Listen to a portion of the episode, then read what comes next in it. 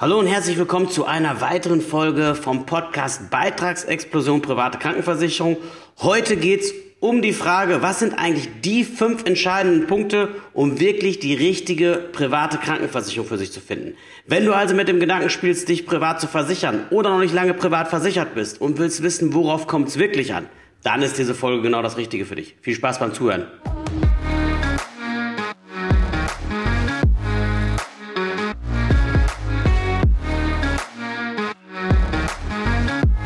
Ja, wenn du dich gerade mit der Frage beschäftigst, soll ich mich privat krankenversichern und wenn ja, welche Versicherung ist möglicherweise die richtige für mich? Oder seit 1, 2, 3, 4, 5 Jahren privat versichert bist, aber nicht so richtig sicher bist, habe ich da wirklich die, den richtigen Verein ausgesucht oder macht es möglicherweise Sinn, nochmal über den Tellerrand hinauszuschauen?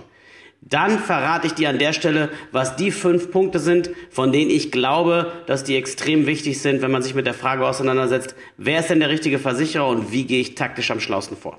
Der erste Punkt, das ist, dass du die richtigen Fragen stellst. Die erste Frage bringe ich die Voraussetzung mit, ist leicht beantwortet. Entweder du bist selbstständig oder Freiberufler oder eben äh, Beamter, respektive du verdienst als Angestellter mehr als 64.500 Euro, nur dann kannst du dich ja überhaupt privat versichern. Ich denke, die Frage hast du dir auch schon beantwortet. Die, was da aber auch zugehört, ist dann die Frage, was das Kinderplanungsthema angeht. Denn es macht keinen Sinn, sich privat zu versichern, wenn man die Idee im Leben hat, ich sag mal, mehr als drei Kinder in die Welt zu setzen oder auch vielleicht nur drei Kinder in die Welt zu setzen, aber der Lebenspartner soll dann schon dauerhaft zu Hause bleiben, weil das hätte zur Folge, dass der oder sie dann einen eigenen Beitrag zahlt. Also Beispiel, wenn ich mit meiner Verlobten drei Kinder in die Welt setze und wir entscheiden uns, weil es natürlich auch ein Riesenaufwand ist, dass Marina dann äh, für die nächsten 10, 15 Jahre zu Hause bleibt und die Kinder groß werden sieht, sich kümmern kann und dann nicht irgendwie fremde Leute die ganze Zeit ins Haus kommen müssen und geht dann derzeit nicht arbeiten, dann muss ich mich, die drei Kinder und sie privat versichern. Und das schlägt dem Ganzen den Boden aus, also fast den Boden aus und dann wird es einfach zu teuer. Das ist eine Frage, die ist ganz entscheidend. Wo will ich hin von der Kinderplanung her? Ist das so, dass der Lebenspartner selbst versichert ist, zum Beispiel gesetzlich oder privat, oder verbeamtet ist und man hat nur sich und vielleicht eins, zwei Kinder zu versichern, dann kann das hervorragend funktionieren. Warum sage ich das? Ihr werdet gleich noch sehen, bei den fünf Punkten ist auch einer dabei, der sich mit der Frage be beschäftigt, wie kann ich mir die Beiträge denn in 30, 40, 50 Jahren immer noch leisten? Und das spielt alles ineinander. Und wenn es dann so ist, dass das alles gegeben ist und ihr sagt, ja, private Versicherung ist spannend, dann stellt euch die Frage, wie sieht's denn gesundheitlich bei mir aus?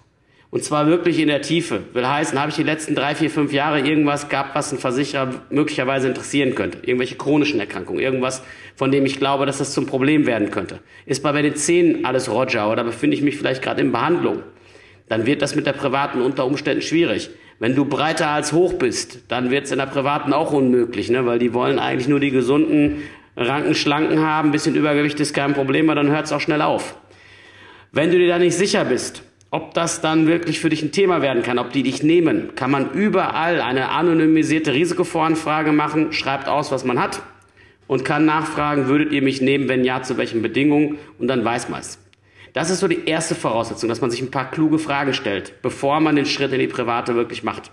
Der zweite Punkt, wenn es dann darum geht, den richtigen Anbieter zu finden, dann lasst euch bitte nicht von irgendwelchen Hochglanzprospekten blenden. Lasst euch nicht von den Vergleichen im Internet blenden, wenn er irgendwie auf Check24 oder so geht. Da steht immer der oben, den die gerne oben sehen wollen. Und das ist erfahrungsgemäß der, der viel Kohle zahlt.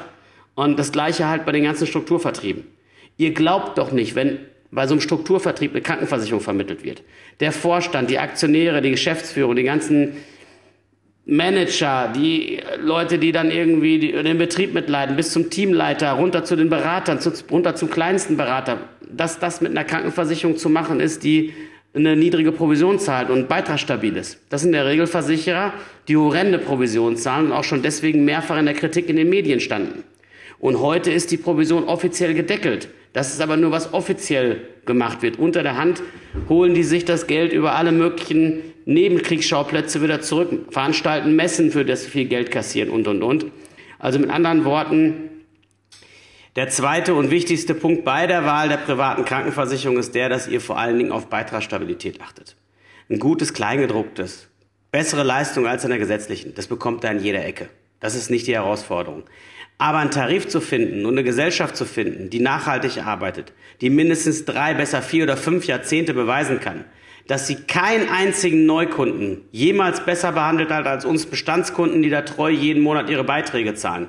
Das ist das A und O und da trennt sich die Spreu vom Weizen im Krankenversicherungsmarkt dermaßen, dass am Ende drei, vier, fünf Anbieter überbleiben, wo man mit Fug und Recht sagen kann, dass die das über Jahrzehnte super sauber machen und vor allen Dingen alles auf Langfristigkeit ausgelegt haben. Das sind nicht die Versicherungen mit dem Signal Iduna Park oder einer Allianz Arena oder irgendwelcher teuren Fernsehwerbung oder die mit den großen Strukturvertrieben zusammenarbeiten.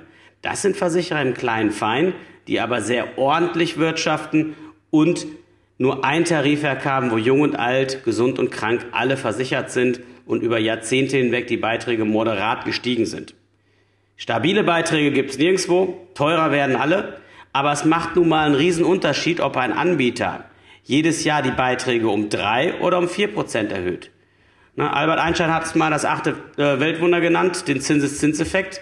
Und dann ist es einfach so, wenn ich jetzt zwei Krankenversicherungen habe, wir können ja mal ein ganz einfaches Beispiel machen. Die eine kostet meinetwegen 550 Euro und sieht auf den ersten Blick besser aus als die für 650. Die für 650 ist aber von einem sehr beitragsstabilen Anbieter. Die erhöht im Schnitt meinetwegen um, keine Ahnung, 3% die Beiträge pro Jahr. Und die erste, die für 550 ist so ein Ködertarif, der am Anfang günstig ist, augenscheinlich, aber im Laufe der Zeit immer teurer wird, der erhöht um 5%. Dann zahlst du über dein Leben gerechnet bei dem einen, bei dem Versicherer, der vermeintlich jetzt günstiger ist, 688.000 Euro an Beiträgen, insgesamt bis zum 77. Lebensjahr. Und bei dem, der mit 650 Euro rausgegangen ist, aber nur 3% jedes Jahr erhöht, sind es nur 524. Also mal eben 164.000 Euro weniger.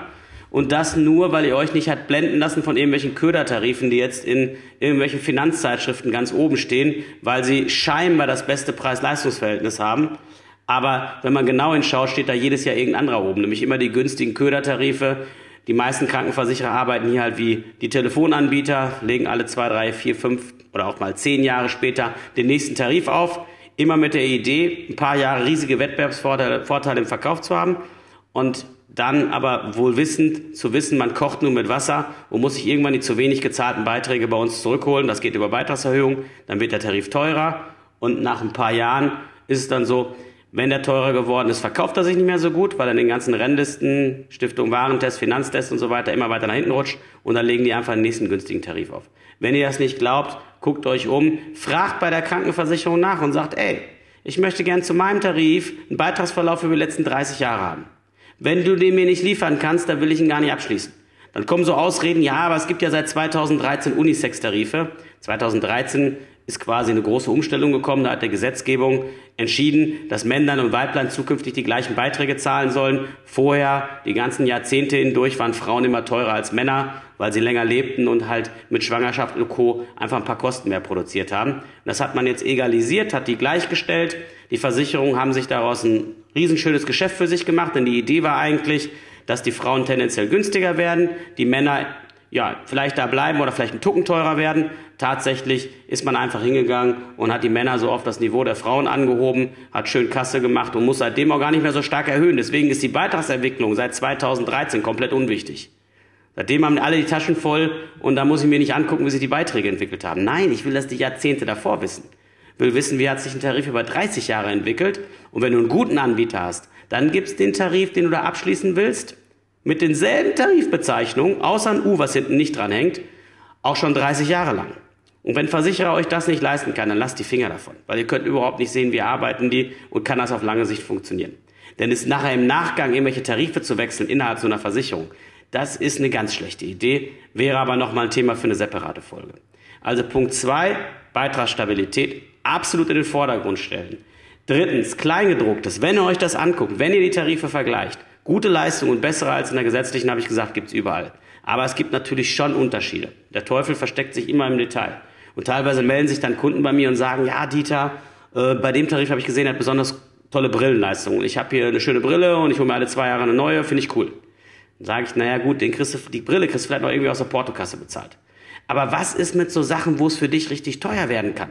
Zum Beispiel bei teuren Hilfsmitteln. Hilfsmittel sind all die Dinge, die uns irgendwann mal das tägliche Leben erleichtern sollen. Das fängt an mit ein paar Einlagen, geht über orthopädische Schuhe, einen Krankenfahrstuhl, ein Heimdialysegerät, Perücken und einen Blindenhund und der Dinge mehr. So, da haben viele Versicherer Begrenzungen drin. Die sagen, wir zahlen das nur in einfacher Ausführung. Einfache Ausführung heißt die Holzprothese, wenn ich ein neues Bein beispielsweise brauche. Das ist nicht voll elektrisch. Einfache Ausführung heißt der handbetriebene Krankenfahrstuhl und nicht der elektrische. Und im Grunde genommen sind das totale Mogelpackungen, aber es sind nur zwei Wörter, die das ganze Kleingedruckte ad absurdum führen von so einem Versicherer, die dem Versicherer aber sehr viel Geld sparen und euch zum Verhängnis werden können, wenn ihr die später selber braucht und auch nicht nur einmal, sondern vielleicht sogar öfter braucht. Das sind Punkte, wo man genau hingucken muss. Oder wenn ihr selbstständig oder freiberuflich seid, ey, Time is Money. Da würde ich doch kein Hausarztmodelltarif nehmen. Viele Versicherer bieten das an. Du musst immer erst über einen Hausarzt gehen. Wenn du zum Experten willst, wenn du zum Orthopäden willst oder zum Hautarzt willst oder zu irgendjemandem, der halt in deinem Problemfall halt besonders gut helfen kann, sollst du dich erst beim Haut, Haus, äh, bei deinem Haut, äh, Hausarzt melden, bevor du darüber kannst. Das ist natürlich Zeitverschwendung, weil da wir dann einen Termin machen, dahin fahren, dahin setzen, erzählen, um, dann, um dann irgendwie mal zum Spezialisten zu kommen, das ist der falsche Weg. Idee dahinter, das kam aus dem Bereich der gesetzlichen Krankenversicherung, das sollte Geld sparen, das sollte irgendwie die Kosten verschlanken, weil man dann gesagt hat, ja, bevor die Leute zum teuren Facharzt gehen, äh, lass sie doch über einen Hausarzt gehen, ähm, denn in vielen Fällen kann der Hausarzt das auch selber lösen und die brauchen dann gar nicht mehr zum Facharzt. Das Problem ist aber bei uns Privatpatienten, der Hausarzt weiß, er verdient an uns deutlich mehr Geld als an jedem gesetzlich Versicherten. Der wird so lange wie möglich versuchen, ja, an uns rumzudoktern, bevor der uns zu jemandem Dritten schickt. Oder er schickt uns sofort dahin, aber wir haben zumindest die Zeit verschwendet. Wenn er selber rumdoktort, ist es vielleicht nicht so eine gute Idee, weil nicht umsonst gibt es ja Fachärzte, die so ein Rückenproblem dann vielleicht nicht irgendwie mit einem Antirheumatikum behandeln und das einmal da reinspritzen, in der Hoffnung, dass der Schmerz wieder weggeht, sondern die dann echte Ursachenforschung betreiben. Das sind alles Dinge, sage ich mal, äh, auf die würde ich viel stärker achten. Und diese Hausarztmodelle haben sich in der Praxis auch nicht bewährt. Es gibt eine Studie dazu, wonach sich der Kostenvorteil nie wirklich herausgestellt hat. Ja? Und wenn wir gerade schon dabei sind, guckt auch dann rein, dass ihr Zugang habt zu alternativen Heilmethoden. Also ich rede jetzt nicht von irgendwie ein bisschen Voodoo-Zauber und, und, und orientalischen Bauchtanz, den ihr lernen sollt, sondern dass ihr die Möglichkeit habt, auch mal zu einem Chiropraktiker zu gehen, zu einem Osteopathen zu gehen. Das sind alles Leute, die haben in den USA mittlerweile der Schulmedizin längst den Rang abgelaufen. Da gehen die Leute viel lieber hin, weil die noch echte Ursachenforschung machen. Die gehen hin und gucken genau, woher kommt denn der Rückenschmerz, den ich gerade beschrieben habe. Ist das vielleicht ein Beckenschiefstand? Ist da irgendwie ein Bein zu kurz? Wo im Körper genau ist die Ursache? Das muss nicht immer da sein, wo der Schmerz ist.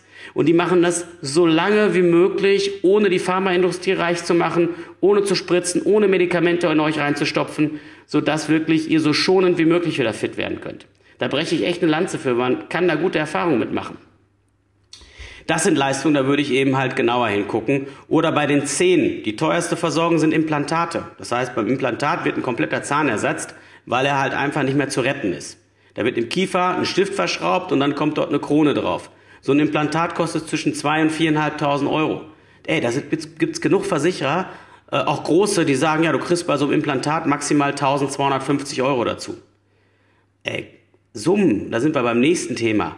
Eurobeträge haben in Krankenversicherung gar nichts zu suchen. Ich mache das seit 22 Jahren. Wenn da einer reinschreibt 1250 Euro für ein Implantat, ist das heute schon viel zu wenig.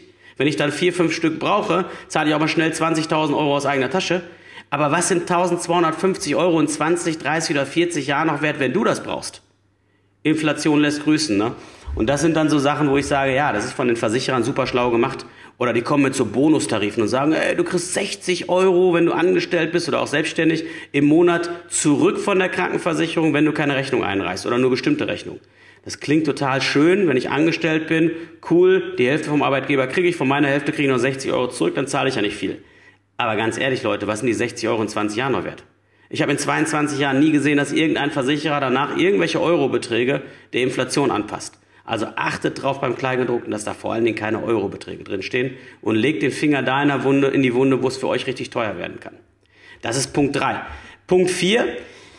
Macht euch auch den Spaß und guckt euch mal an, wie gut ist denn so der Service von so einer Versicherung. Ich hatte vor zwei Wochen die Situation, da saß ich bei der Familie in großer Runde mit 15 Leuten am Tisch und da hatten wir ein Ehepaar, Ähm, der Mann ist über uns versichert, bei einem serviceorientierten Versicherer, die Kinder auch und die Frau, weil wir die vorher noch nicht kannten, die sind jetzt noch nicht so lange zusammen, die hat vor zwölf Jahren sich bei einer großen deutschen Beamtenkrankenversicherung versichert. Und die sagt, du kannst dir das nicht vorstellen, Dieter. Aber wenn ich irgendwas mit den Kindern habe, dann ist es auch mal wichtig, dass ich bei der Versicherung anrufen kann, dass ich mal eine Rückfrage stellen kann, dass ich mal fragen kann, wird die Behandlung übernommen, wie sollen wir vorgehen, was machen wir am besten. Wenn ich das bei der großen Gesellschaft mache, wo ich jetzt selber versichert bin, für mich selber, dann kann ich da keinen erreichen. Ich kann nur einen Rückrufservice einstellen lassen, warte da teilweise eine Ewigkeit drauf und wenn ich dann mit jemandem spreche, ist es so, als würde ich mit dem Computer sprechen. Als würde der einfach nur das ablesen, was dort im Programm steht, aber null Flexibilität, null Zwischenmenschlichkeit. Ich fühle mich da wie eine Nummer von vielen. Wenn ich mit den Kindern aber bei der guten Gesellschaft von meinem Mann, die du vermittelt hast, anrufe, habe ich immer sofort einen kompetenten Menschen dran. Ich kriege immer gleich meine Frage gelöst und wenn ich ein Problem habe, kriege ich das auch gelöst. Das ist komplett anders. Kannst du mich jetzt nicht nach zwölf Jahren trotzdem noch dahin wechseln, auch wenn es 50, 100 oder 200 Euro mehr im Monat kostet? Und da habe ich so gesessen und habe gedacht, ey, diesen Punkt musst du unbedingt nennen im Podcast, weil das unterschätzt man. Das merkt man vor allen Dingen, wenn man Kinder hat und deswegen macht euch doch den Spaß. Wenn es eine Krankenversicherung werden soll, lasst den Vermittler mal außen vor. Ruft mal da wirklich in der, in der Hauptfiliale beziehungsweise in, in, in der Niederlassung der Krankenversicherung an und lasst euch in die Leistungsabteilung verbinden oder lasst euch, äh, stellt einfach mal blöde Fragen. Fragt mal, wie ist denn das, wie ist denn das? Und dann merkt ihr schon, werde ich von Pontius zu Pilatus verbunden, bin ich 20, 30 Minuten in der Warteschleife, kriege ich da wirklich eine vernünftige Antwort, weil so wird es nachher auch in der Praxis sein. Also vierter Punkt, definitiv den Service der Versicherung halt wirklich sich genauer anschauen. Fünfte und letzte Punkt, sehr, sehr wichtig, schließt so ein bisschen an den ersten an, wo ich gesagt habe, Mensch, überleg doch mal, mit welchem Mindset gehe ich so eine Krankenversicherung rein. Und meine Idee für euch ist, dass ihr sagt, ey, die Krankenversicherung privater Natur, ja, die ist in vielen Fällen günstiger. Ja, ihr habt in jungen Jahren weniger Beitrag auf dem, auf dem Zettel stehen. Aber das ist doch eine Mogelpackung. Über kurz oder lang wird das doch mehr. Warum nicht die Ersparnis gegenüber der gesetzlichen zurücklegen? Und wenn ihr keine Ersparnis habt gegenüber der gesetzlichen, vergleicht das immer, wenn ich gesetzlich versichert wäre, müsste ich ja noch Zusatzversicherung abschließen. Die kann ich mir alles sparen, wenn ich privat versichert bin. Warum nicht von dieser Ersparnis was zurücklegen oder das komplett zurücklegen und sich sein eigenes Gesundheitskonto, sein eigenes Vermögen, sein eigenes Sparvermögen aufbauen? Die Krankenversicherung macht das zwar für euch auch, aber da habt ihr einen Plan B in der Tasche. Ihr habt dann im Grunde genommen sicheres Geld, was nur euch gehört, was ihr für alles einsetzen könnt, aber es soll wirklich für die Krankenversicherung gedacht sein. Und damit könnt ihr die Krankenversicherung im Alter flankieren und könnt dafür sorgen, dass ihr nicht so hohe Beiträge zahlt. Weil, nur um euch mal ein Beispiel zu liefern, wenn so eine Krankenversicherung, ja, mit 550 Euro startet und du bist heute, keine Ahnung, sagen wir einfach mal 35 Jahre alt, dann kostet das Teil mit 67, wenn die Krankenversicherung im Schnitt, wir sagen wirklich mal eine gute, nur 3% Beitragserhöhung macht, ja, dann kostet so eine Krankenversicherung auch ratzfatz, ich gehe mal kurz in mein Rechentool rein, 1200 Euro mit 67. Das klingt jetzt verrückt, aber eine gesetzliche Krankenversicherung kostete 1970 auch noch umgerechnet 100 D-Mark. Heute sind wir bei fast 2000. Das hätte damals auch keinem erklären können. Ich will nur dabei sagen, das sind alles so Dinge, die kommen auf uns zu. Und insofern sind wir echt gut bedient, wenn wir dafür ein paar Taler zurücklegen. Wenn du dir die Frage stellst, wie mache ich es am besten? Ich drehe nochmal eine Folge nur zur Ausfinanzierung. Äh, ihr wisst das vielleicht, ich habe ja fast 400 Seiten Buch Altersvorsorge für Dummies geschrieben und den Leuten erklärt, wie man auch heute noch vernünftig sein Geld anlegen kann. Und das werde ich in der Folge so ein bisschen vom Stapel lassen. Aber wenn ihr die fünf Punkte beherzigt, dann seid ihr extrem gut unterwegs bei der Wahl der richtigen Krankenversicherung. Und ich hoffe wirklich, dass das in die Richtung geht, wo du sagst, da kannst du mit arbeiten. Ich hoffe, du hast jetzt einfach mehr Klarheit, wenn es um die Frage geht, wie gehe ich eigentlich dabei vor, den richtigen Versicherer zu finden. Wenn du in der Richtung einfach noch Fragen hast oder dir unsicher bist, kannst du jederzeit auch mit meinem Team hier einen kostenlosen Beratungstermin vereinbaren, findest du unter den Show Notes und da gucken wir uns das eben nochmal zusammen an. Wenn das für dich spannend ist, dann geh einfach in die Show Notes, da habe ich einen Link eingestellt und im besten Fall hinterlässt du auch noch irgendwie ein Abo oder ein Like oder teilst das mit Freunden, würde ich mich riesig freuen. Gute Zeit, dein Dieter.